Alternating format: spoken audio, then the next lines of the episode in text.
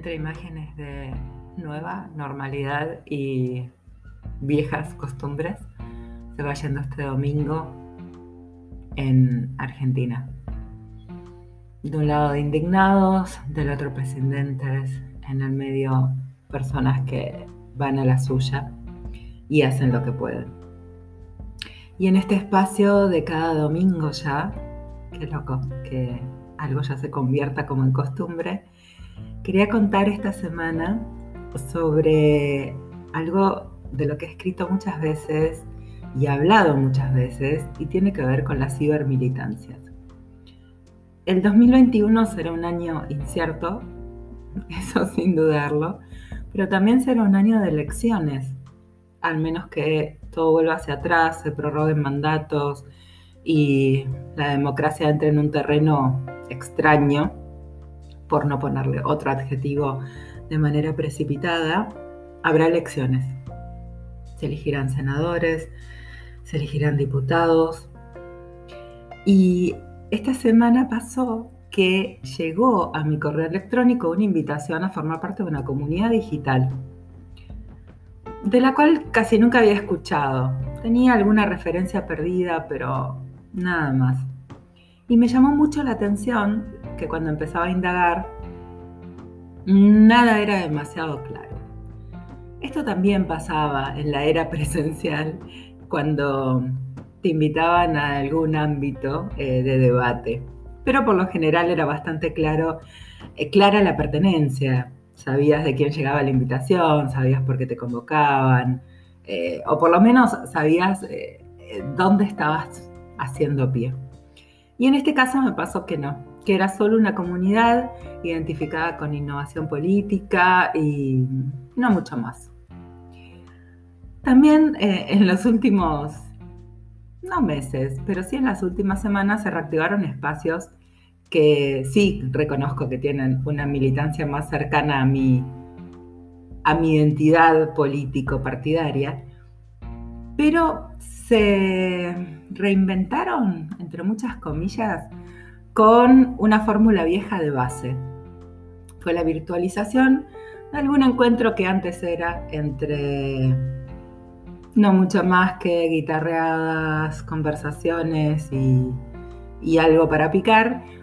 Y eh, un después que era bastante incierto porque el solo encuentro en sí era como una especie de galería con alguna que otra figura convocante. También me pasó de volver a asistir a charlas de algunos referentes importantes, en los que, bueno, hay una invitación con un supuesto cupo limitado, y lo digo supuesto porque después empieza a ser mucho más ampliado de lo que parece, pasaba también en la era presencial, y las interacciones estaban filtradas era todo muy vainilla, como suelo decir, y, lo saben quienes me conocen. Nadie planteando nada altisonante, pero por detrás de esa invitación algo me pareció curioso.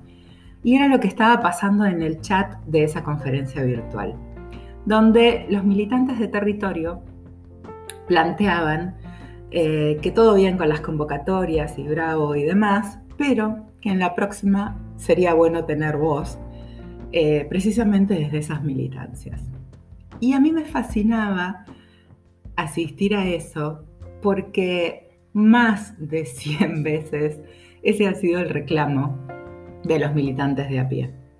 Los que invariablemente se quedan fuera de las mesas chicas, de los quinchos, de los asados, de las juntadas, hasta a veces de esos intentos de eh, espacios de renovación partidarias.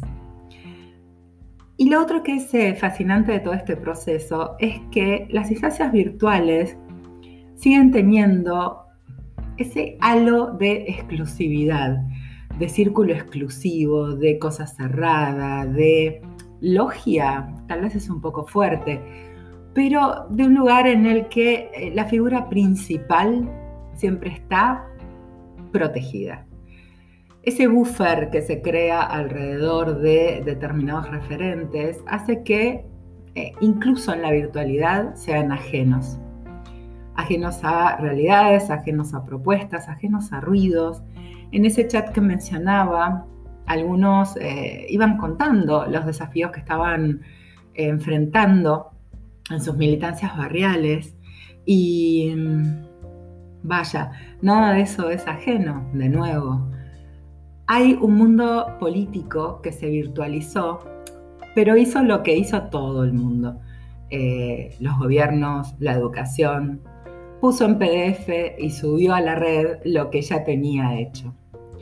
No hay un código, o por lo menos todavía no asoma, que sea propio de estas nuevas cibermilitancias. Durante muchos años se criticó a la cibermilitancia por ser una acción desapegada. De hecho, eh, fue bastante despreciada por las principales figuras políticas hasta que empezaron a ver todo el rulo de, los Cambridge Analytics y demás y entendieron que la historia iba por esas narrativas, que esas narrativas derramaban en votos y que las audiencias estaban en foros que ya no eran los eh, partidarios, los de local, los de la rueda de sillas, por más que nos guste a todos ese gustito de tardecita con mates y debate, debate, debate y doctrina. Una historia que ya no es. Me pregunto entonces hacia dónde iremos ese próximo año. Metidos en qué rulo, en qué historia, tratando de darle sentido a qué movidas y a qué referentes en agosto, julio, participaba también de, un foro de pensamiento que organizaba gente que no tenía nada que ver con mi identidad político-partidaria. Pero me resultaba como muy atractivo el hecho de que hubieran podido construir un espacio para un tema súper específico y em, de actualidad urgente y que lo pudieran mantener casi todo el tiempo, casi, en un eje neutro. No un eje neutro de no me meto con nada porque había un gran compromiso en cuanto a las posiciones, sino un eje neutro de bienvenidos todos o bienvenides todes. A mí eso me gusta. Me gusta ejerza quien lo ejerza, me gusta, me gustaría verlo mucho más en mi partido, pero me gusta cuando lo abordan todos. Siempre queda un miedo en creer que el próximo año será todo mucho más cerrado de lo que ha sido nunca.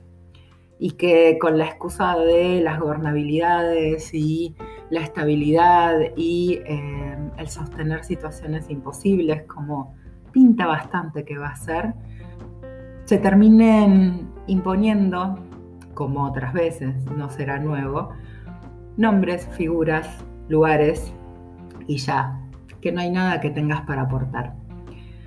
En una era en la que la ciberciudadanía empieza a ser una demanda, un derecho, un pendiente que tenemos que abordar de manera urgente y colectiva, quizás enfrentemos el próximo año las elecciones más manipuladas, no lo sé, pero menos participativas, de mucho tiempo o en mucho tiempo. Y eso a mí me hace un toque de ruido. No sé si muchos tienen o tenemos la cabeza como para ponernos a mirar algunos procesos bien de cerca, pero al menos este, que tiene tantas zonas inciertas, debiéramos prestarle un poco de atención. No podemos rajar de ahí y no podemos decirle a nadie que raje de acá.